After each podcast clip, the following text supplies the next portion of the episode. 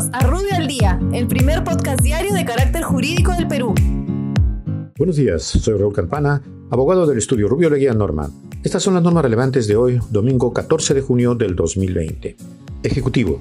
El gobierno, mediante decreto de urgencia, transfiere recursos al Instituto Nacional de Defensa Civil para financiar la adquisición y distribución final de alimentos a favor de las familias vulnerables de diversos distritos de Lima y Callao en el marco de la emergencia por el COVID-19. Agricultura. El Ministerio de Agricultura establece que los gobiernos regionales podrán expedir actos administrativos que declaren la caducidad del derecho de propiedad y subsiguiente reversión al dominio del Estado. Igualmente, podrán llevar a cabo el proceso de evaluación del cumplimiento de las obligaciones asumidas por el adjudicatario en los contratos de otorgamiento de tierras en la selva. Dichas funciones se ejercerán en el marco del saneamiento físico y legal de la propiedad agraria. Energía y minas. El Ministerio de Energía y Minas aprueba el contenido de la Declaración de Impacto Ambiental para establecimiento de ventas al público de combustible líquidos, gas licuado de petróleo para uso automotor, gas natural vehicular, gas natural comprimido, gas natural licuado y plantas envasadoras de GLP.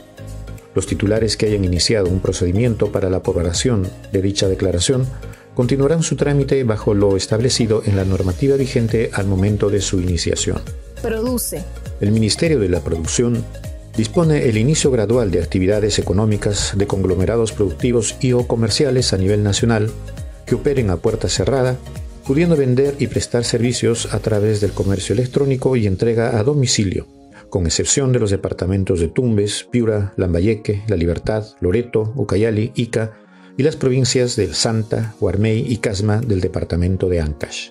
Educación. El Ministerio de Educación dispone el inicio de las actividades de construcción asociados con los proyectos de inversión pública, así como los servicios profesionales, científicos y técnicos asociados con las actividades de arquitectura e ingeniería y asesoramiento técnico correspondientes a la fase 2 de reanudación de actividades a cargo del Ministerio de Educación en las zonas urbanas de distintos departamentos del país.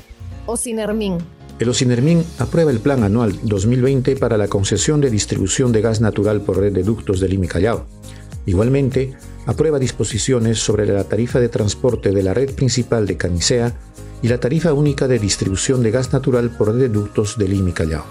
Muchas gracias, nos encontramos mañana.